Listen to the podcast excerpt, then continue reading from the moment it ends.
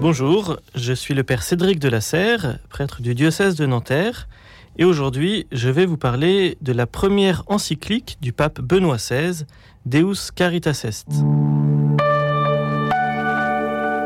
Benoît XVI est décédé il y a quelque temps, et à l'occasion de sa mort, beaucoup de chrétiens, beaucoup de commentateurs ont découvert ou redécouvert la profondeur, la largeur, l'amplitude de sa pensée et la beauté de celle-ci. Benoît XVI a énormément pensé, écrit, publié, d'abord comme théologien et puis ensuite comme pape. Quand il a été élu, le premier texte qu'il a voulu donner à l'Église sous forme d'encyclique, et dont on dit souvent que c'est une encyclique programmatique, c'est une encyclique sur l'amour de Dieu, Deus Caritas Est, Dieu est amour. Elle date de fin décembre 2005, et ce titre vient de la première lettre de Saint Jean, qui nous dit Dieu est amour, celui qui demeure dans l'amour demeure en Dieu, et Dieu demeure en lui. Il est intéressant de situer cette encyclique dans son contexte. D'abord, elle est la première d'une trilogie d'encycliques consacrées aux vertus théologales, sur la charité, celle-ci. Un peu plus tard, en 2007, il a publié une encyclique sur l'espérance, Spe Salvi, et une encyclique sur la foi, Lumen Fidei, qu'il a largement écrite, mais qui a été terminée et publiée par son successeur François en 2013.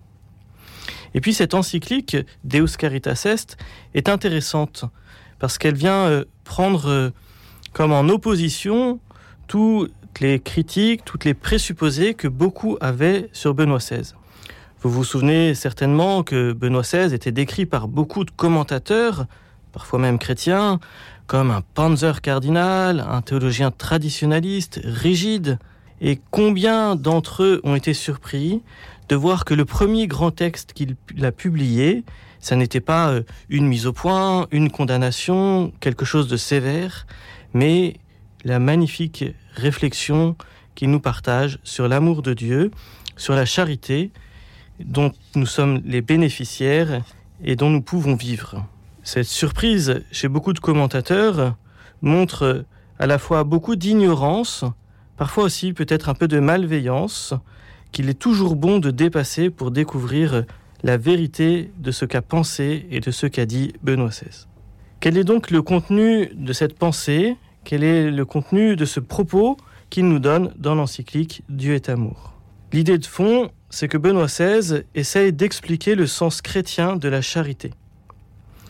Trop souvent, nous dit-il, le nom de Dieu est associé à la vengeance ou même euh, à un devoir de haine et de violence.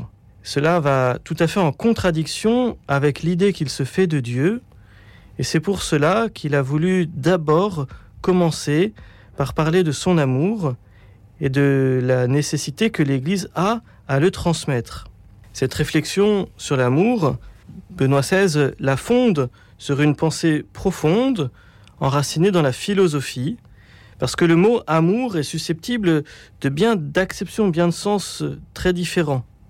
Est-ce qu'il faut distinguer, voire opposer ces diverses formes de l'amour?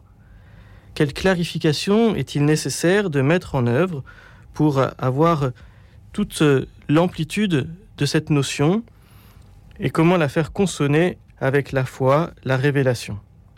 Dans une première partie de son texte, Benoît XVI développe donc une réflexion sur deux grandes formes d'amour, Eros et Agapé.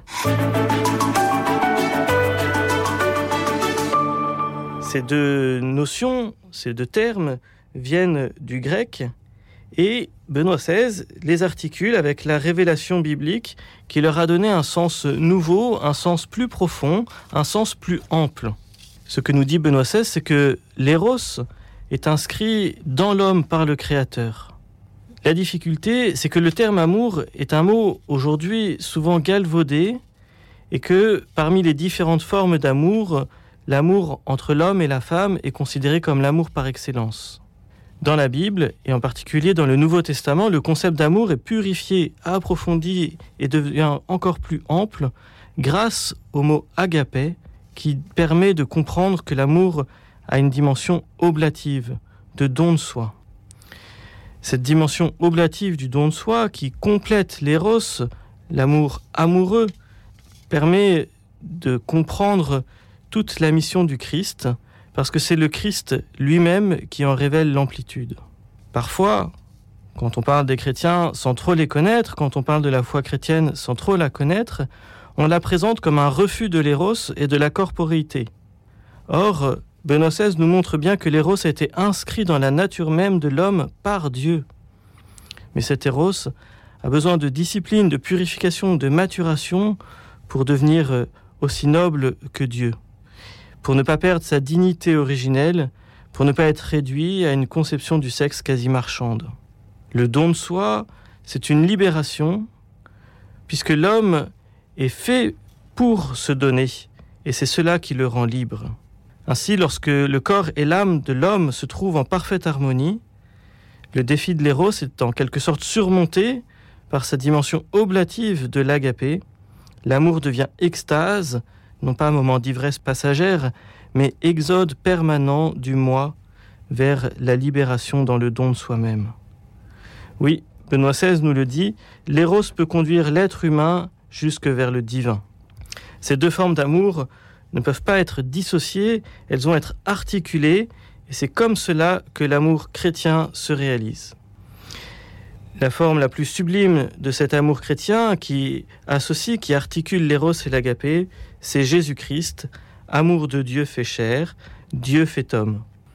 La mort sur la croix de Jésus, qui se donne pour relever et sauver l'homme, exprime l'amour dans sa plus haute forme.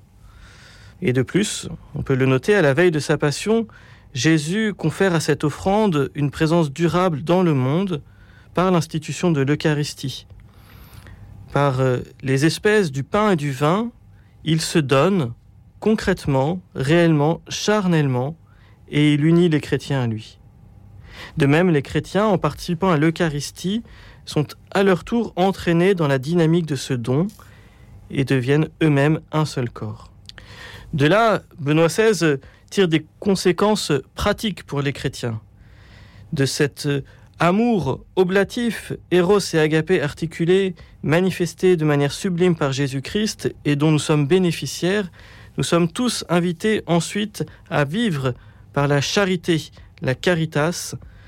La charité, c'est euh, la mise en œuvre de cet amour dans la société, dans l'Église, dans le monde. Cette charité, c'est pour le chrétien la manière la plus belle qui soit que de faire que le monde soit toujours mieux articulé à Dieu, à Dieu qui est amour, comme le dit Saint Jean.